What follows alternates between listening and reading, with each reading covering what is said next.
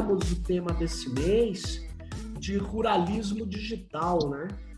Ruralismo digital seria é, em função da, da chegada no campo e principalmente para ampliar né, o, o, uso de insumos que nós consideramos extremamente preocupantes para o meio ambiente, agrotóxicos e, e concentrar é, em grandes corporações a distribuição dos recursos, seja para os grandes ruralistas ou para os pequenos camponeses. Né? Então, a gente nomeou, é um nome qualquer de ruralismo digital, mas o que, na verdade, a gente quer é, dialogar é sobre os riscos da plataformização do, do campo no Brasil e o que, que seria essa plataformização do campo, né? As plataformas digitais, as plataformas que hoje são grandes corporações que fazem a intermediação de segmentos da economia, né, como por exemplo é, do segmento educacional, durante a pandemia está tendo uma disputa assim feroz entre Google, Amazon, é, Microsoft, para ver quem vai ser o grande é, mediador da relação é, aluno-professor, né? pesquisador, estudante e educadores e educandos, enfim, eles entram como uma grande, é, vamos dizer assim, é, uma grande, um grande controlador de todos os agentes que participam de uma atividade, seja cultural ou econômica, né? E no caso do campo, a Microsoft, né? É, a Microsoft é, chama Azure Farm, que é a nuvem da Microsoft para o campo, ela já chegou bem forte em algumas regiões, tem lá o mapa até no site deles, e, e, e você teve uma, uma, um conjunto de empresas que antes eram só de chamar, eles se autodenominavam defensivos agrícolas, são de é, empresas de transgênicos, ou em geral empresas de agrotóxicos, fertilizantes e agrotóxicos, elas logo se tornaram é, empresas que passaram a ter interfaces digitais, aplicativos para celulares e parcerias com quem tem satélite, com quem tem, na verdade, é, condições de monitorar não só os dados dos agricultores, dos camponeses, dos compradores, é, mas também os dados da terra, os dados climáticos. Então, é, o, o, o, um documento feito pela GRAIN, que é uma ONG que trabalha é, para pequenos agricultores, para movimentos sociais, ele alerta que está tendo uma mudança que não é só no Brasil, é no mundo inteiro. É uma mudança muito forte. É uma mudança é, onde é, é, é mais ou menos o que aconteceu com o ambiente urbano em relação ao Uber. Porque o termo que se usa hoje para precarização do trabalho é uberização. O que é uberização? É quando as plataformas chegam e arrebentam relações de direitos, relações trabalhistas consolidadas e acabam colocando relações contratuais leves, que são termos de uso. Então, o que nós estamos vendo é que essa uberização que aconteceu no transporte individual urbano está acontecendo no campo. E o estudo da Grain, que tem até, eu entrevistei a Alessandra, o Rafa conseguiu contato, a gente fez uma conversa com ela, foi muito legal, um episódio. Esse episódio, ela deixa muito evidente as coisas, né? Ela, ela, ela, ela mostra que nós estamos hoje, praticamente, é, vivendo uma transformação muito séria no campo. Assim como teve a transformação no deslocamento urbano, nós podemos estar tendo no campo. Por quê? Porque você tem a formação de grandes cadeias com esse intermediário digital. E ele vai eliminando você fala, ah, ele elimina o atravessador, mas peraí, ele elimina o, o carinha que vinha com um caminhãozinho, pegar leite e levar. E, na verdade, ele nem mesmo elimina, ele subordina esse cara aos seus preços, porque ele passa a ser o controlador de tudo, a partir dos dados que ele obtém. Então, e ele também, ele gera financiamentos, novos financiamentos. E olha que loucura, é, na Índia, os financiamentos estão sendo realizados, estão sendo feitos a partir de várias estruturas, inclusive Goldman Sachs, que é uma grande corporação de investimentos, tem levado muitos recursos para fazer essas plataformas de microfinanciamento ou de operações casadas, que é mais ou menos assim. Você precisa de fertilizante? Eu te dou, é esse aqui, dessa empresa. Então, eles fazem grandes cadeias, grandes oligopólios. E a Amazon está entrando nisso. No Brasil já tem o pé, a Amazon e a Microsoft. Só que as velhas transgênicas, as velhas empresas do veneno, a Singenta e todas as outras, estão aí também na parada. Já estão com seus aplicativos, como eu mostrei num dos episódios curtinhos que se chamava Ruralismo Digital. Então, gente, o que eu queria assim para abrir a conversa é falar isso. Isso me preocupa muito porque é basicamente o seguinte: traz uma série de comodidades sem dúvida alguma, uma série de facilidades, é, funciona. Em geral, os aplicativos dessas grandes corporações são aplicativos tecnicamente consistentes, as interfaces são sim amigáveis, mas o que vem por aí é uma alta concentração de comunicação que se soma a uma concentração econômica e uma reordenação dos agentes no mercado. Né? Uma reordenação da agricultura familiar. O que me deixou mais assustado é que eles têm política digital para todos os gostos. Se você é favorável à, à chamada agricultura é, familiar, mas tem um nome disso, né, que é uma é, agroecológica, eles, eles têm um aplicativo para isso. A Amazon tem um site para isso. Por quê? Porque a Amazon comprou o ano passado ou retrasado é, a maior empresa americana de distribuição é, de alimentos orgânicos. E o Facebook também. O Facebook, ele está com um plano, é muito curioso. E aí eu já termino aí essa minha primeira fala, que é assim, é, o Facebook, ele unificou toda a sua, a, o tratamento das bases de dados que ele tem, seja a rede social Facebook, seja o Instagram, seja o WhatsApp, ele unificou, sabe para quê, né? Ele unificou porque ele quer trabalhar os metadados que ele tem no WhatsApp e no WhatsApp Business, os dados junto, com o Instagram e com o Facebook. E aí ele, ele quer oferecer soluções de comércio eletrônico via WhatsApp Business. E vou te dizer uma coisa: se você está aqui no campo, no sul de Minas Gerais, você já vai ver que o WhatsApp Business é usado pelos pequenos camponeses, prestadores de serviço, trabalhadores autônomos, todos usam o WhatsApp. Então, começando a usar os bots que o WhatsApp vende, a inteligência artificial do WhatsApp. E é como agora, e eu termino e passo para vocês, na cúpula do clima, sabe o que, que eu vi? Eu vi estranhamente, eles montarem a coalizão, que eu não sei o que, que é, e tá todo mundo aí, ah, que legal, é, se chama LEAF, que é folha em, em português, mas LEAF é por causa do acrônimo de Lowering Emissions by Accelerating Forest Finance Coalition, que é, na verdade, uma coalizão para redução de emissões pela aceleração do financiamento florestal.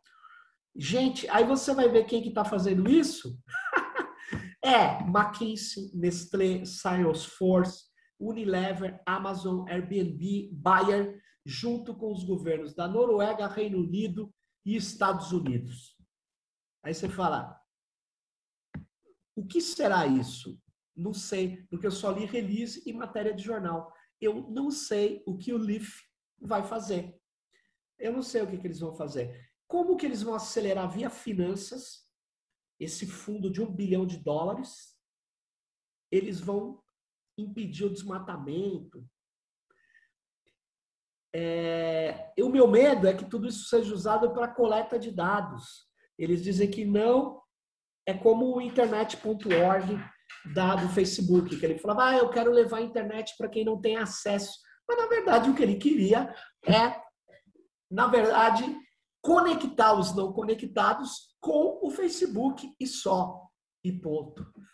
Ou seja, concentração absurda de, de atenção, que é uma concentração comunicacional, que dá um poder de marketing enorme e que gera um poder econômico gigantesco. Tanto é que Google, Microsoft, é, Google, Microsoft, Amazon e Apple são empresas hoje que valem mais de um trilhão de dólares na bolsa de Nova York. Então, eu abriria dizendo assim: é, você pode considerar que o digital no campo é uma realidade. É necessário, sem dúvida nenhuma, é necessário. Mas as plataformas, quando chegam no campo, elas não chegam só digitalizando, elas chegam dataficando. Elas chegam coletando, extraindo dados, concentrando essa extração e usando aparatos de inteligência artificial para aumentar sua posição, sua força no campo. E isso é um deslocamento gigantesco de riqueza e de fluxos de atenção e, portanto, de poder. É, eu, eu abriria é, fazendo essa pequena síntese do nosso tema do mês aqui. E aí eu abro para vocês aí para a gente trocar uma ideia é, sobre possíveis é, inclusões, possíveis é, proposições, exageros, etc. é isso aí. Vamos lá, pessoal, tá aberto. Eu só acrescentaria essa sua primeira provocação a questão é, que a questão do campo e das regiões remotas era a fatia, a principal fatia que faltava ainda para essas grandes corporações, né? É, a questão é, faltava eles sugar os dados dessa região que ainda eles não tinham, né? Então, é verdade, hein? É, acrescentaria a sua provocação essa, esse, esse elemento maior, considerando ainda que se a gente considerar a região do agronegócio, né, o agropop aqui do, do Brasil, é, que está concentrado numa região que ainda não é, é explorada, né? É, na sua totalidade, como centros urbanos.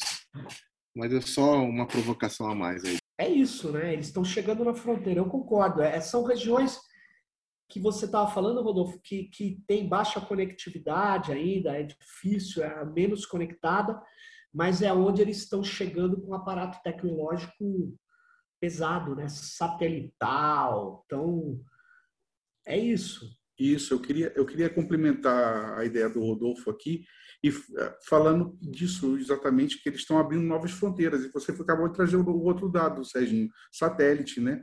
Isso possibilita com que essas fronteiras no campo mais amplo sejam, sejam abertas e é onde eles ainda não sugam tantos dados assim. Então, Exato. se consegue com isso, satélite junto com com, com novos horizontes de, um, de uma nova plataforma em áreas remotas, isso aí é, é fundamental para eles. Eles estão crescendo o negócio, eles consolidaram e agora eles estão crescendo a datificação e ampliando ela para outras regiões.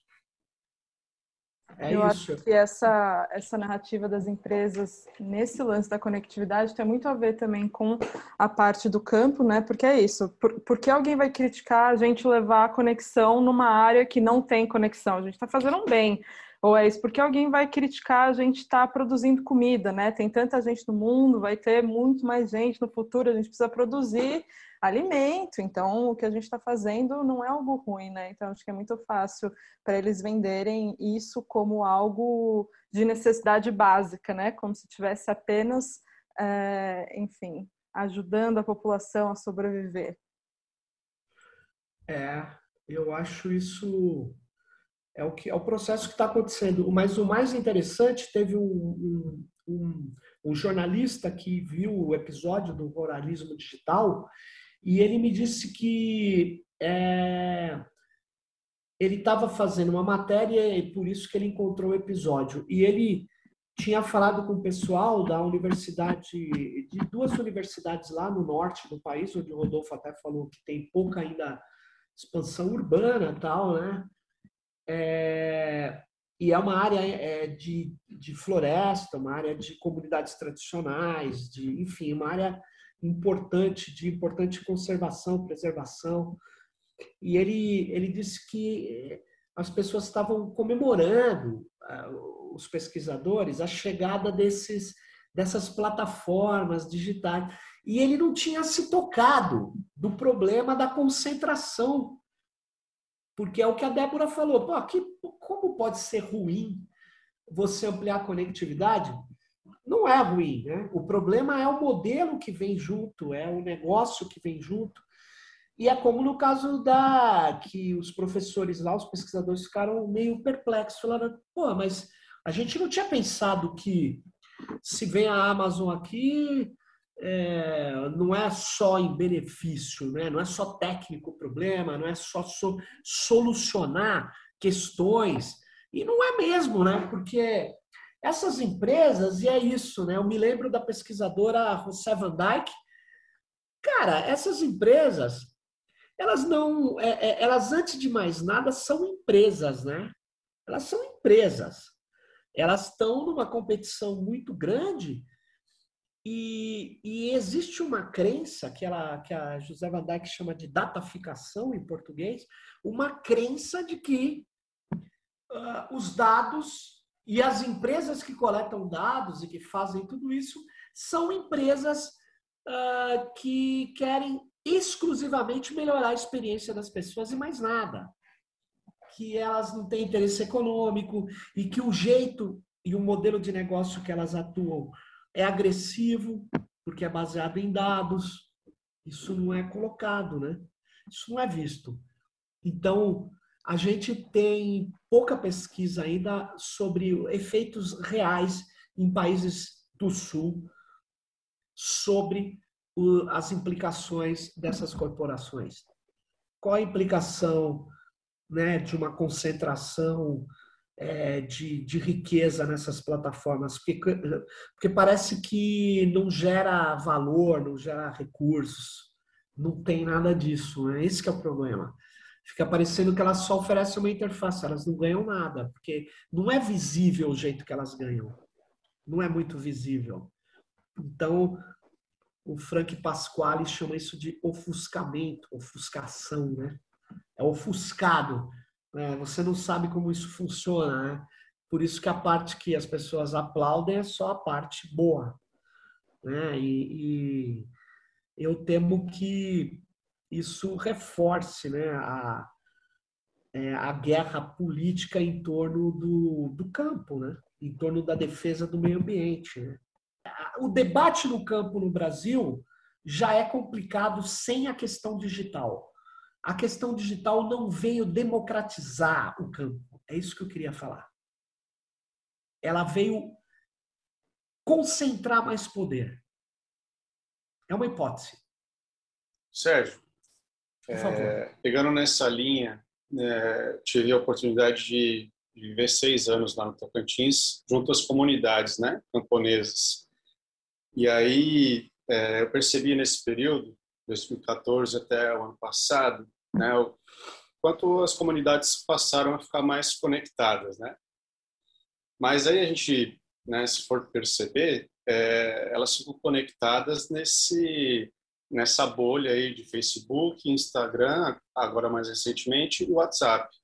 Então, não é que agora elas vão ter acesso a conteúdos diversos, porque é uma, é uma conectividade plena, né, de velocidade rápida e de, de ter orientações, ter acesso a informações mesmo, né? É aquela concentração dentro dessas plataformas e, e basicamente que a comunicação entre entre comunidades, elas se articulam entre elas é pelo WhatsApp, né? Então, elas compartilham informações sigilosas de, de conflitos, de ameaças que estão que estão sofrendo e essas informações que, né, que são muito sensíveis, elas acabam bem concentradas ali.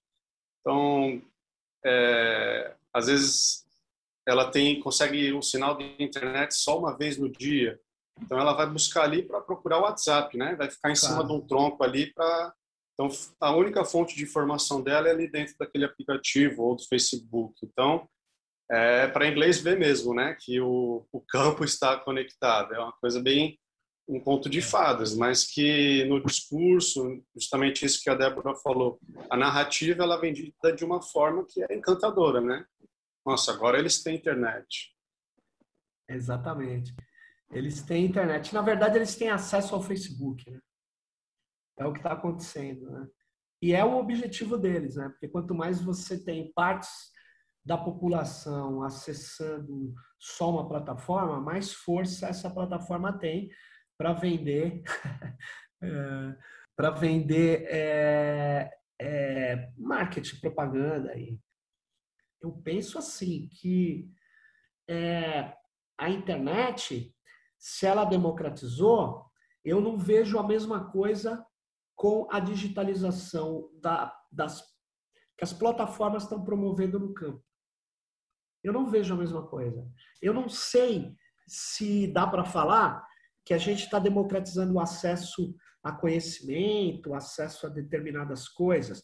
Por quê? Porque eu estou vendo a montagem de grandes cadeias que vai aumentar o nível de toxicidade nos alimentos, porque eles vão vender, vão fazer operações casadas com agrotóxicos. Se você quiser vender a sua produção agrícola pequena nesse grande portal de alimentos, você vai ter que comprar os insumos que esse portal te oferecer. É o que está acontecendo, é essa cadeia enorme.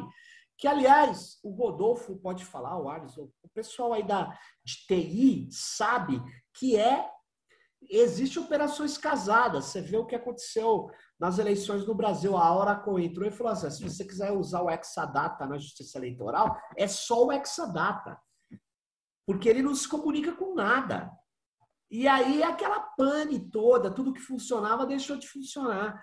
E se reorganiza para atender os interesses da Oracle. E no campo? Será o que está acontecendo é uma democratização ou é uma concentração? É, eu nem falei isso nos episódios, mas estou aproveitando aqui para ouvir essa opinião de vocês. Eu acho que, ao contrário de outras coisas que dá efeitos positivos, eu não estou vendo efeito positivo para os pequenos, para os médios. Eu estou vendo para os grandes ruralistas, mas nem sei se eles vão se dar melhor diante das plataformas, gente. Eu não sei se uma plataforma perde no braço de ferro aí com, com, com o rei do gado no Brasil. Não sei. É, uma, é, uma... é, porque, na verdade, não é, uma, não é a internet que estão levando, né? Não é a internet como um todo, são as plataformas. É, é uma, uma parte controlada da, da, da, possibilidade da internet. Não é a internet como um todo que leva. Exatamente. Eu concordo. É, eu, eu acrescentaria o Arles, hein? Grande Arles. É, a democratização se deu em classes, né, Sérgio? Acho que não chegou na, em todas as classes a democratização da internet, né? O do acesso. Esse ah, é liberto, é né? É Esse liberto aí, né? De é você ter a opção de escolher. O que chega para a galera da base é, é o zero rating, né? Enfim, não é uma democratização, é uma democratização de plataformas. Né? É verdade. E nem é de democratização de plataforma, talvez. É, não, não é. Não é. Tanto é que eu digo que não é o que eu estou vendo mesmo. é, é diferente, né? Do que aconteceu. Até porque a internet não, não, foi, não foi levada para os países pelas plataformas. As plataformas surgiram depois, né? Elas surgiram depois, mas elas chegam chegando, né? na janelinha, como dizem lá na Zona Leste, né? Na janelinha. Onde eu estou agora. Ô Sérgio, ah, é. É, eu tive um amigo, amigo não, um colega há muito tempo, talvez 10 anos, ou um pouquinho mais, 12 talvez. Ele era um gerente do Banco do Brasil e ele trabalhava justamente com essa questão da, do financiamento para o agronegócio. E, e a venda da, do financiamento era casado já naquela época. É, existiam já satélites que ele fala assim, ó, se você quer utilizar equipamentos para coleta ou até mesmo para a questão de, de plantação, você tem que usar esse equipamento porque ele é referenciado aí por, por satélites, é, por satélites, vai dar certinho, você vai perder menos questões e tal. Mas já, já naquela época já era bem casado já com plataformas não como essas que a gente vê hoje, mas com tecnologias, né? Eles financiavam dentro de um de um protocolo, ah, equipamento Você diz, é o Banco aqui. do Brasil já vinha com a, o serviço pronto com os parceiros. Já, a solução pronta já. Mas eram parceiros, né? É isso? Eram parceiros deles, né? Ou eu não me recordo, porque também até nessa, nessa questão não tinha ainda essa discussão. Mas eu, eu me recordo muito bem de uma conversa que eu tive com ele. Ele falava: ah, os equipamentos que funcionam certinho para não perder é, a coleta, enfim, dos alimentos é esse daqui. Esse está é, em contato direto com o satélite tal. Então, se você buscar financiamento dentro desse contexto, é mais fácil de sair do que de outros, né? É, mas agora isso vai ser concentrado, tá aí. Então, essa prática antiga vai ser concentrada na mão de algumas poucas plataformas. Tem um livro, né, que tem. É, eu, eu, eu, gosto muito desse livro, que é o Capitalismo de Plataforma, do Nikis Arnisek. Esse livro, ele fala isso, né, que a tendência das plataformas é entrar em competição uma com a outra, partindo de pontos diferentes. É o que está acontecendo. Você vê, insisto nisso, o Facebook vai ser um dos, dos maiores players, jogadores do mundo de comércio eletrônico. Só que ele está partindo, olha que loucura, de uma, de uma trinca. Rede social, rede de fotos, que é o Instagram, que não é mais só foto, que adquiriu. Ele tentou, ele tentou comprar aquela americana, lembra? Aquele Snapchat, não conseguiu. Aí ele falou: vou acabar com você. Ele pegou as funcionalidades do Snapchat, pôs no Instagram e bingo. E agora tá pondo as do TikTok. E, e as do Clubhouse agora? Clubhouse está bombando, está tá indo para cima. Ou seja, ele, a partir dessa jogada e da penetração que ele tem nas classes populares no Brasil, porque ao contrário dos outros países, no Brasil, o WhatsApp ele é, ele é muito mais. É, ele penetra muito mais nas pessoas que têm pouco recurso, têm celular pré-pago, exatamente porque foi dito aqui do zero rating, né? Porque aqui teve um longo período, não só por isso, mas também por isso. Quando uma pessoa que tem um plano pré-pago usa o WhatsApp, ela não consome sua franquia. A gente já denunciou isso, tal, mas não rolou. E, e, e o próprio, e, a, e a, as próprias pessoas falam assim, pessoas progressistas, pô, mas você vai fazer o pobre pagar para se comunicar com a família dele? Para vender torta na periferia, aí você fala, putz, é mesmo, eu não posso fazer isso. Mas aí eu te falo, se a gente não impedir isso, o que está acontecendo? Eles estão concentrando as atenções de todo mundo numa plataforma que é uma plataforma, vamos dizer assim, é exatamente uma plataforma é, vinculado a, a, uma grande corporação, que uma big tech que quer controlar vários ramos da economia. É uma, é uma sinuca de bico.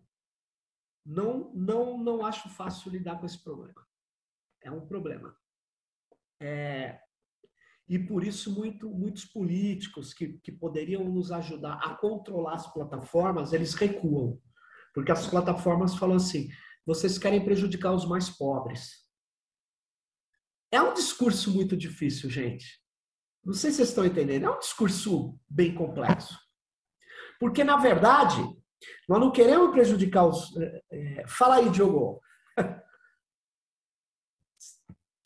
Abre o microfone aí. Oi, Sérgio. Oi, boa noite para todo mundo aí. É, poxa, esse negócio de concentração entra nos nervos, né, cara? Já tem a concentração de terra, agora vem conjunto com concentração de dados e é interessante que é, a gente tenha as classificações para os agricultores de é, lar, é, pequeno agricultor, médio, grande, né? Mas os consumidores não tem. É, somos pequenos consumidores, médio consumidores ou grandes consumidores, porque eu faço agricultura aqui, mas eu não tenho dois módulos rurais. E em Minas Gerais, muitas famílias não têm dois módulos rurais, não entram na categoria de pequenos agricultores, né? Então, eu entre os amigos aqui, eu brinco, nós somos microagricultores. E, e, e a microagricultura, na verdade, eu acho que ela, não só em Minas Gerais, mas no Sudeste, Rio de Janeiro, Nordeste, ela está presente é, e produz muito alimento da, dessas, dos centros urbanos até, né? Diferente do Centro-Oeste, super concentrado. Então aqui é mais distribuído. E a gente vê muita notícia sobre as grandes plataformas, as grandes concentrações, é, o capitalismo de plataforma. Tem um livro do cooperativismo de plataforma, né, do pessoal da P2P Foundation. Sim. É, então, eu acho que nós micro, né, não sei se tem algum grande aqui, mas é, a gente está acontecendo uma evolução também paralela. Ao mesmo tempo que tá, esses caras estão crescendo lá, o modelo distribuído também está crescendo. E há exemplos no Brasil né, de, de redes é, offline, de redes com outros protocolos que não precisa da internet comercial, a internet comunitária está crescendo. É, então, a ideia, a gente está aqui em uma cidade de Minas e a minha esposa foi convidada para fazer parte da Secretaria de Educação.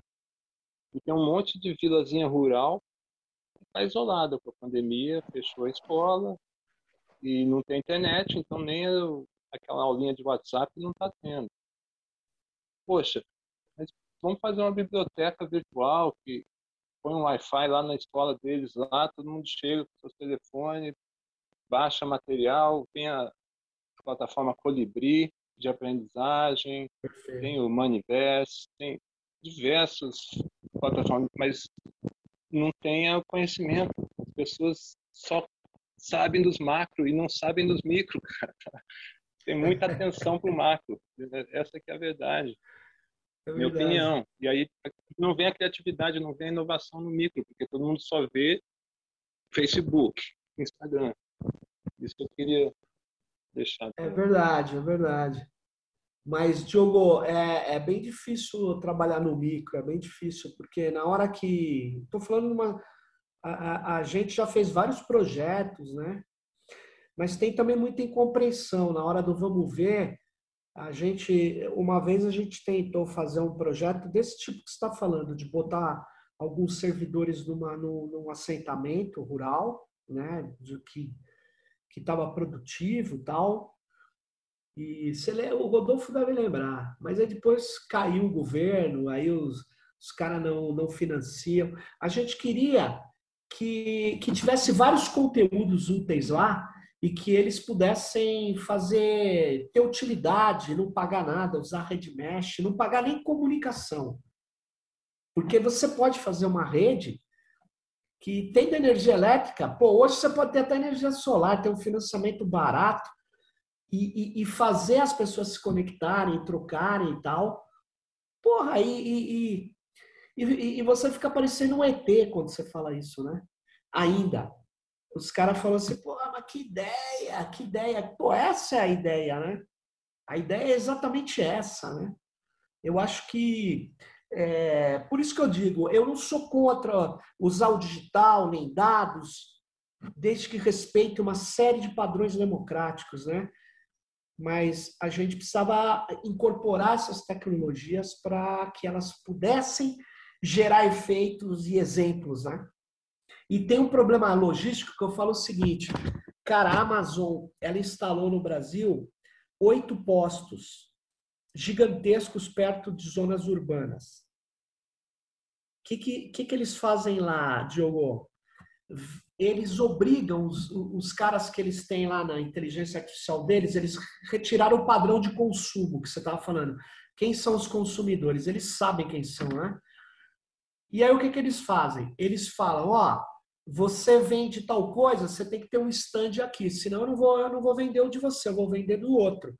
Então os caras têm que ficar todos com material estocado, que o custo não é deles, eles só têm lá grande galpão. Eles têm um esquema de distribuição hoje que chega em menos de 24 horas nas grandes cidades. Cara, e nos Estados Unidos, eu, eu me informei que com os hortais dos orgânicos que eu me falava, que, que é o Whole Foods, que era um negócio de, de orgânico. Quando eles compraram, eles entregam também em quatro horas. Cara, como é que, se a gente for competir, se a gente for fazer uma coisa dos micro, dos pequenos, nós temos que também trabalhar para distribuir, cara. Senão a gente não, não, não roda, não enfrenta os caras, né? Sei lá, eu, eu acho isso. Eu acho que a gente tem condição de ter alternativas e enfrentar os caras, né? Em algumas situações. É, mas não totalmente, eu não tenho ilusão. Eu, eu não quero reproduzir a Amazon. É, claro. É essa a questão. Existir, né? Oi? Eu penso muito que tem uma coisa no mercado, mercado ser orgânicos aí, por exemplo, você não vai encontrar móveis, árvores ou é, possibilidades de, de longo prazo, sabe? Se você, no nosso pseudo cooperativa de plataforma dos micros, alguém se decide se tornar um investidor, investe num micro próximo da cidade dele, ali num sistema agroflorestal que vai ter já planejado, mapeado, café, cacau, coco, madeira é, rápida, madeira de lei, tudo isso voltando para o investimento dele, e o, o pé de café dura 100 anos, então o cara vai passar, vai ficar com a geração seguinte dele. Então, hoje, as ferramentas satélite, tudo isso permite rastreamento também para os micros, também para... E, então, e, e não precisa ter a mesma sincronia, a mesma velocidade que de entrega desses caras. Porque assim, eu colho feijão uma vez no ano. Se você investiu no meu projeto, eu vou te entregar uma vez no ano o feijão todo você vai comer no ano. Então, é um, entregas sazonais. Cada estação Legal. teve a colheita daquele momento, entrega. Pra... É outra logística, sabe? E eu acho mais viável para o micro. Legal. Mas eu acho, Diogo, eu não manjo disso, tá? Mas eu tô, tô supondo, eu já vou passar para o Cláudio. Mas eu acho que a gente podia pensar que tem regiões que está produzindo uma coisa agora e outras que está sobrando. Eu acho que o que tem que ter uma integração dos micro para você poder. É essa logística que eu falava, você poder entregar o feijão que está sobrando aqui, a gente está faltando ali, que é isso que os caras fazem, na verdade. Eles fazem com agricultura intensiva, destrutiva, com e que a gente pode ter alternativa. Não sei, é, mas eu acho bem, Você bem legal. em coco, investir em coco na Bahia, em castanha de caju ou em qualquer coisa na Amazônia e receber sazonalmente uma vez por ano sua casa não é um desafio assim tão grande. Legal, legal. Claudio, fala aí, cara. E agora, estão me ouvindo bem? Opa, agora estamos. Muito bom. Fala é, aí, tive que dar uma ajeitada aqui no microfone. Uhum. dando os bugs aqui. Em primeiro lugar, é um prazer estar aqui com vocês. É, eu sou de um projeto aqui que também se chama Lab Livre. Né? A produção do açaí aqui ainda está no início do século XX. É facão, é pecônia, é subir na saizeiro, é retirar, entendeu? É uma coisa assim bem é, manual mesmo. Existem algumas produções que estão escalando isso, que estão, que estão com apoio da, da Emater, desenvolvendo algumas técnicas de manejo do açaí, mas a grande produção aqui ainda é nessa exploração da produção familiar, né? Ainda tem muito aqui é, em relação a essa questão. E a tecnologia aqui ainda passa longe desse, desse, desse, desse contexto. O que ela é mais utilizada é na produção, do, de, na, no rebanho de gado, na produção de soja e no dendê. Né? Nós temos a Agropalma, que é uma das maiores indústrias de óleo né? É, é, do Brasil, que é aqui na, na, no Pará. Né? Então, aqui nós temos muito essa, essa história do uso de drones para controlar a produção de dendê e, e para gado também aqui. Inclusive, a, a, o, próprio, o próprio incentivo que a gente tem aqui por parte do órgão, dos órgãos públicos, seja federal ou estadual, atual, é, é voltado para a bioeconomia. E a bioeconomia, no entendimento deles, é exatamente a produção de soja, a produção de dendê, a criação de gado, né? Então existe muita coisa periférica que não é não é aproveitado, tipo por exemplo a produção de cachaça com jambu, né? Que é um produto que o Pará também está exportando muito, que é cachaça com jambu, né? O próprio açaí então, existe ainda pouco investimento nessa área. O, o, que há é um reforço daquilo que o Estado já é explorado há muito tempo, que é o latifúndio, né, a agropecuária e a exploração mineral. Você não vê nenhum tipo de verticalização nesse sentido, ou seja, produção, agregar valor ou incorporar as comunidades tradicionais nessa produção de alguma maneira para combater desigualdade. A próprio o próprio Parque de Ciência e Tecnologia que nós temos aqui, que é o PCT Guamar, que é um projeto super importante para criar startups, é, é, com todos os problemas que isso pode ter, mas é, é uma situação interessante, é, é voltado para essa área, né? voltado para essa bioeconomia. Nem é produção de óleos a partir de, de ervas da Amazônia ou remédios, é uma coisa muito pequena Queria só levantar um ponto, voltando um pouquinho na perspectiva da dataficação, que é, ao longo dos episódios aqui no Tecnopolítica, nós falamos muito sobre as grandes corporações, né, as big techs, então a Amazon, Facebook, mas é, olhando um pouquinho para o cenário na América Latina, eu penso que além de olharmos para essas grandes plataformas, nós precisamos pensar na cadeia toda que tem interesse em toda a dataficação que a gente poderia dizer do campo ao garfo, porque existem hoje muitos projetos, inclusive editais abertos para o que eles chamam de agitecs, né, que são startups, fintechs, que são pequenas, mas que estão aí coletando todos os dados do campo, fazendo mineração desses dados e muitas vezes relacionadas a empresas, a grandes corporações que também tem interesse no desenvolvimento desde a semente até no atendimento final ali do, do público, do consumidor, é, como as empresas de saúde, né? Então, pensar um pouquinho em desenhar todo esse sistema e fazer um monitoramento de todo esse sistema é bem interessante para a gente entender quem são os atores que estão por trás de tudo isso, porque senão nós pensamos que tudo se resume a cinco, seis grandes corporações, mas não. É, a gente vê, por exemplo, o Banco Interamericano é, mostrando a quantidade de startups que avançaram no setor do agronegócio dentro da América Latina e que depois elas muitas delas estão sendo incorporadas por grandes é, corporações, por grandes big techs que não necessariamente se resumem a Amazon, Facebook e, e etc. Né? Então, só pensar na importância da gente entender toda essa cadeia. Muito bom, muito bom, é isso mesmo. Eu, eu particularmente acho que a por isso que eu gosto do, do Nick Arnsek pelo seguinte, porque ele, ele qualifica que o processo é, a dinâmica do ponto de vista estrutural, ela é organizada em torno de corporações que são é, no alto ali da cadeia são plataformas. Mas existem plataformas de variados tipos e tamanhos, mas existe todo um ecossistema, né?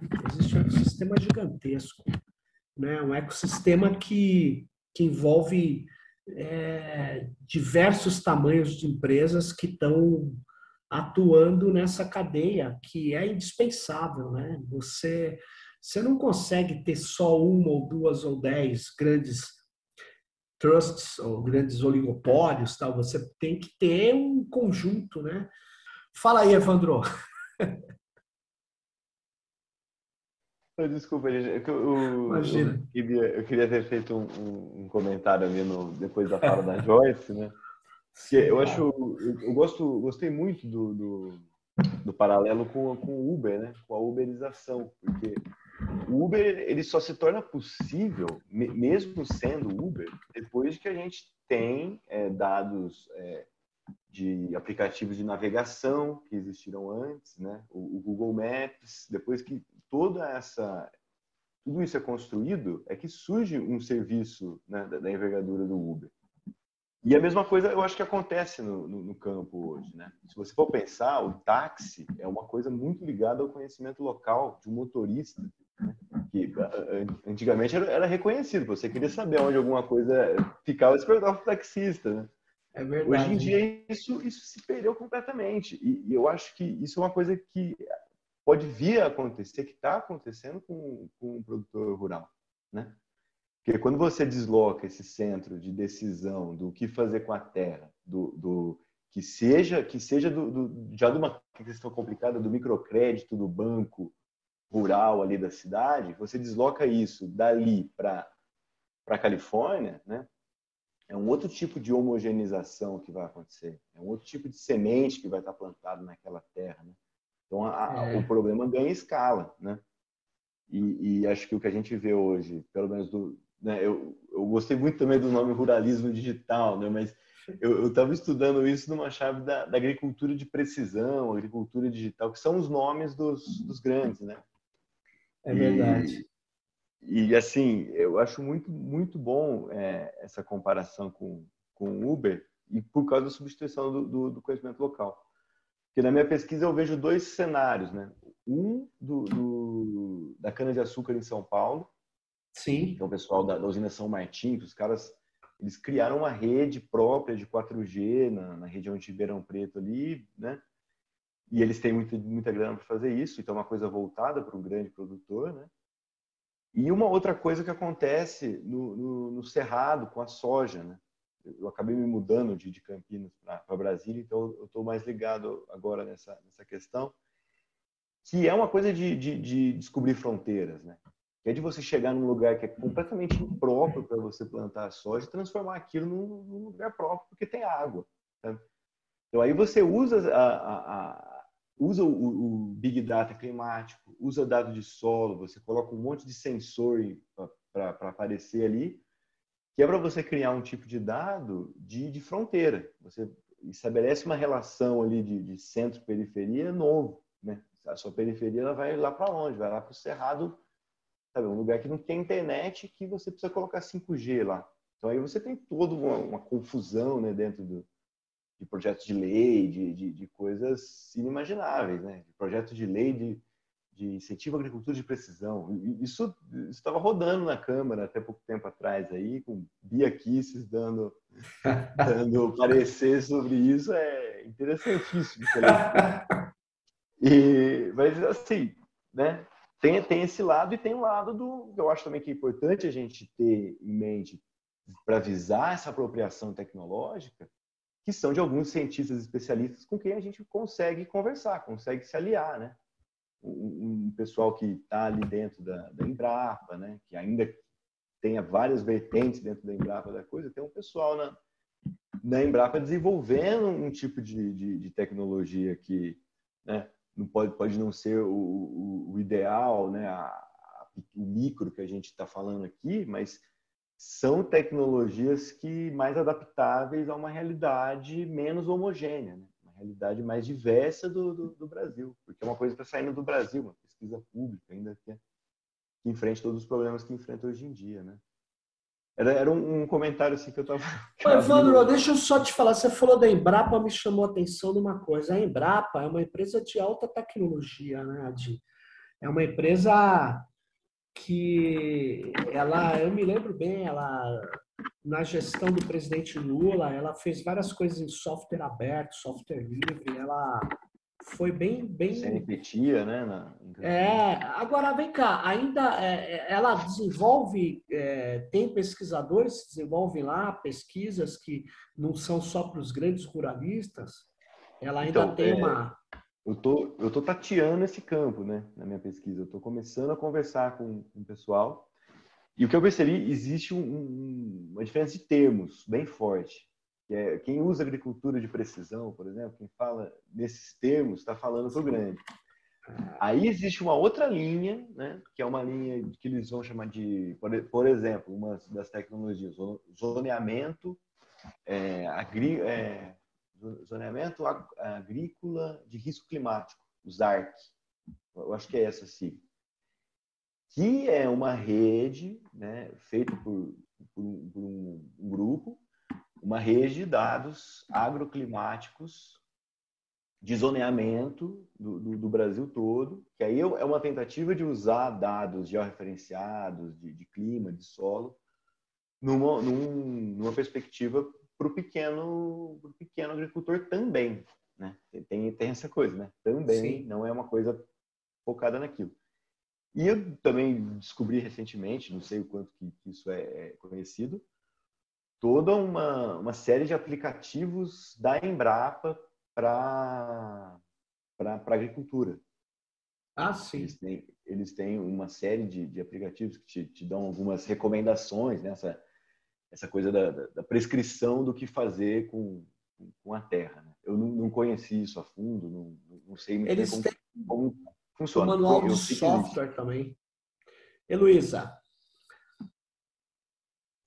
Então, falando um pouquinho da Embrapa, né? Porque eu estou aqui em Minas Gerais também, pelo jeito está quase todo mundo em Minas, né? eu estou em Juiz de Fora, né? Eu sou professora aqui na, na Federal de Juiz de Fora e a gente tem aqui a Embrapa Gado de Leite e sobre justamente a, a, a essa. Uh, eles têm um evento aqui, eu participei uma vez como avaliadora, o Hackathon, no Vacatum, né? Um, ah. e, mas assim, mas, a, a, a, mas tem um problema, porque. Não é um problema. É, é, a gente esquece do humano. Essa foi uma crítica que eu fiz a eles. Eles estavam, os, quem estava fazendo, propondo os, os aplicativos, ele não levava em conta o pequeno, o humano que estava lá, e tudo se resumia a como operacionalizar, a quantificar, mas ele não resolvia problema de pessoas reais e pessoas humanas. E o que eles queriam, assim, que também parecia, o que eles estavam querendo era depois ser comprado por alguém. Então, assim, esse investimento do Estado, é, para quê? Para enriquecer alguns, é, num primeiro momento, né, os meninos, que, os jovens que desenvolvem, e depois os grandes explorarem. Então, eu começo a me questionar se vale a pena esse tipo de, de investimento, e é, é uma, uma crítica também que eu faço em relação a isso. E em relação ao que pode ser feito para mudar, eu eu acho que tem que ser investido mais no humano. Eu acho que o problema está no, no, tecido social, está nas relações das pessoas. Essa, assim, é a minha impressão. Eu acho que o lado humano está muito desgastado. É, eu, eu concordo, mas eu acho que é possível é, retomar a ideia de solidariedade. Quando você fala do lado humano, eu penso em em a desagregação ela tem que ser enfrentada pela solidariedade. Né? Eu acho que a solidariedade ela é, ela é, é, mas ela não pode ser só em tese, ela tem que ser feita em projetos concretos, né? Eu acho que tem muita possibilidade aí para a gente avançar. Viu? A gente tem muita coisa a construir, principalmente essas possibilidades de interação entre esses pontos localizados e distribuídos. Mas também tem muita coisa a relatar, né? Que a gente está é, conhecendo. A gente conhece pouco a nossa própria realidade, né? A gente segue modelos muitas vezes consolidados e, e trabalha muito com informações que estão reunidas, já está facilitado, né? Eu acho que a gente precisa fazer essa, essa, esse aprofundamento aí. Pô, mas valeu. Não sei se a gente está chegando no final. Se alguém quer falar mais alguma coisa, eu agradeço. Obrigada. Muito obrigada.